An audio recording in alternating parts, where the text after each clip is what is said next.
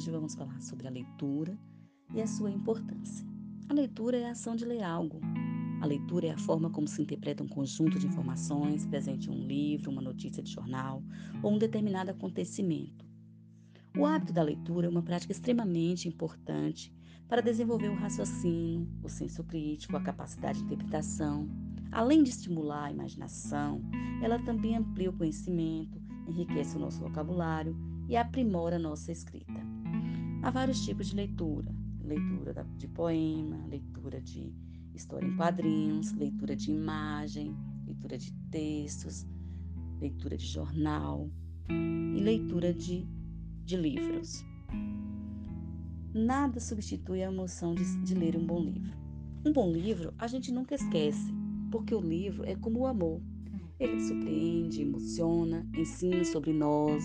O livro sempre enriquece a gente. Riqueza que dele colhemos, ninguém pode tirar. Livro não é despesa, livro é investimento. E a vida sem livro é um deserto, uma página em branco. O livro é um amigo que fala no silêncio, que está sempre à sua espera. Não é por acaso que tem orelha.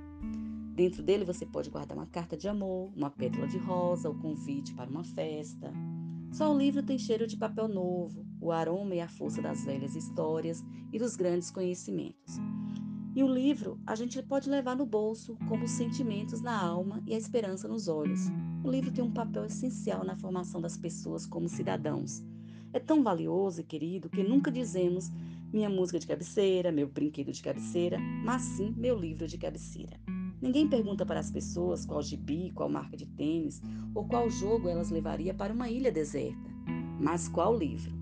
Livro de fotos, de poesia, de matemática, de aventura, de culinária, de piadas, de computação. Não é por acaso que dizemos que a nossa vida daria um livro, ou que ela é um livro aberto. Nada substitui o livro, porque nenhum outro bem vale por toda a vida.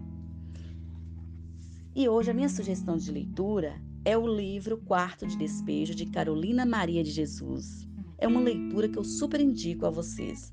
É comovente, é real, é atual e necessária.